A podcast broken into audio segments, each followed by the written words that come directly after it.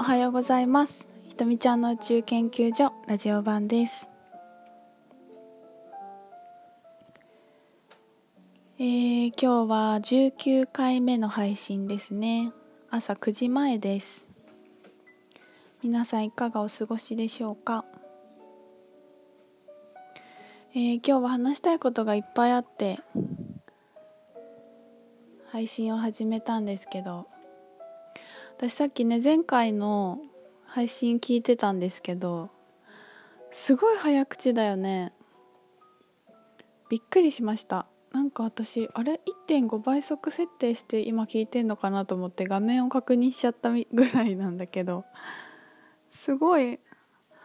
どうしたどうした？っていうぐらい早口で。ねまた今日朝起きて自分の間の中ですごいゆっくり時間が流れてるのでいろんなひとみちゃんがいますがどうぞお付き合いください。もう毎日人間って違うしね。毎春毎春違うからそういうこともいっぱいあると思います。今日はスローゆっくりゆったりペースです。皆さん朝ドラの半分青いって見てますか？私全然朝ドラとかなんか毎日同じ時間にドラマもなんだけどテレビをつけて何かを見るっていうことがなかなか生活的にできないタイプなのであんまり見ないのですがなんかつけてたまたまやってたり、まあ、実家に帰ると母が見てるので一緒に見たりしてよしよしを見てるんですけどあの半分青いの舞台が岐阜県なんですよね。で恵那市っていうところなんですけどで主人公が通ってた小学校かな？舞台が岐阜県郡上市の大和町にあるあの学校だったっけな？かな？なんかそこがまあ郡上市が舞台になロケ地で使われてて私が住んでるところのほんと隣町なんですけどだから結構あの始まる前に私の周りの人が結構ざわついていまして いろんなところから朝ドラがなんかこの辺が舞台だよってみんな言っててこうなんか星野源が主題歌だしどうのこうのって言って情報が入ってみんなが盛り上がっていました。で私なんかそうやってみんなが言ってたから気になって最初見たんだけどなんか第1回見た時に全然面白くないじゃんって思っちゃってでしばらく見てなかったんですけどなんかまた久しなんかこうついてる時に見れてなんか面白くなってきましたね。面白いですね。なんかねあの主人公は漫画家を目指しているんですけどで岐阜の田舎から、えっと、東京の有名な漫画家のところに、まあ、弟子入りみたいなのして上京するして、まあ、そこで働いているっていうところなんですけどなんかすごく、まあ、言い方を変えると要は、まあ、ちょっとブラック企業っていうかもう超ワンマンな上司がいてまあ理不尽なこともちょこちょこありながらそこでやっていくっていうことなんだけど結構なんか私の前の職場と近いじゃないけどなんかこういう人いたなみたいな感じがあってでそのなんか理不尽なこと言われたりこうひどい呼び名で呼ばれたりこう漫画を全然描かせてもらえなくて、まあ、お掃除だけしてたりご飯作らされるみたいなことがあったりするんだけどまああの主人公のすずめちゃんはそういう人に対しても絶対自分らしくいるんですよね。でなんかこうその先生にも割と強気で言いたいことはちゃんと言ってたりするんですよ。まあ、そういう清々しいところが皆さんの気分を晴れやかにしているのかもしれないんですけどね朝ドラだしねそんな朝からへいこらしてる人見たくないよね。会社今から行くのにみたいな。なんか昨日だったかな。昨日はあのその豊悦なんですよ。有名な漫画家の役が。豊悦すごいいいんだけどかっこいいよね。で金輪際岐阜の猿と呼ぶのはやめていただきたいとかっていうシーンがあったりして。めっちゃ面白いんだけどなんか私もこういう感じで上司に言えてたら会社員生活違っただろうなと思って見ております。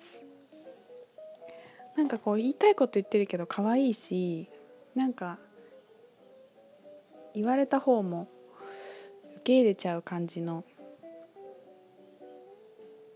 愛らしさがあって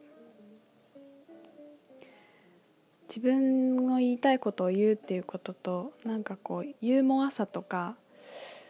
可愛さみたいなのは、まあ、性別限らず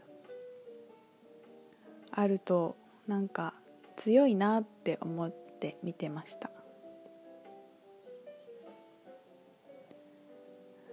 ね。そ同じような感じの目線で見てる人も多いかもしれません。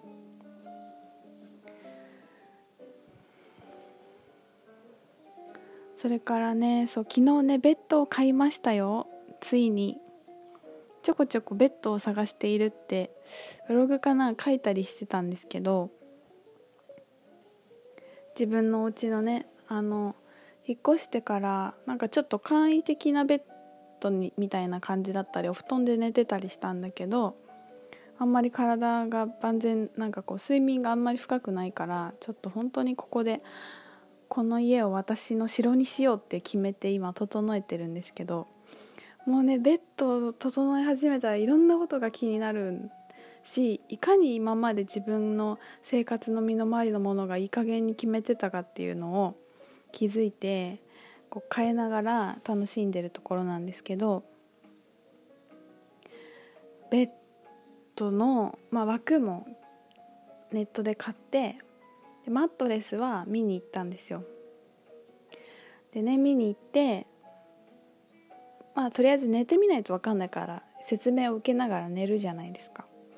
でも全然よく分かんなかったの。まあまあこれもまあいっちゃいいなとか。ああまあうんうんうん。あこれはそうなってるのでふうふうふうみたいな。なんかいろんなメーカーのがあってフランスベッドとかアスリープだったかなとかなんかいろいろあるんだけどでよくわかんないなって思っててでちょっと奥にねこう上級上質コーナーみたいなとこがあったんですよ。まあ、ここはちょっと合わないかもしれませんけどって言われたんだけどなんか気になって奥のちょっとね豪華そうなベッドが豪華そうっていうかなんかポップアップが出てるんだよねホテルとかでも使われたりしてますみたいなでそれにふって寝た瞬間にうわーこれだって思っちゃってやばい来てしまったみたいな。体がもうふわって喜んでうわもう瞬間的にあこれだって思ったのね。思ったんだけど私におすすめしてくれてた中では一番高くって、まあ、自分もここまでなら出すかなって思ってたよりちょっとこれ,、まあ、これまあそれぐらいの値段だったから全然想定外とかではないんだけどでも他のよりも、まあ、全然レベルが違かったわけですよ。でうわっと思って「あこれこれいいですね」とかって言いながらでも他のも見てたんですよね。で他のも見てるんだけども気持ちはもう結構それにいっちゃっててでもそこで決めてもいいんだけどもう一つ家具行きたい家具屋さんもあったしなんか、まあ、いろんなことを頭で考え出すわけですよねやっぱり。私も。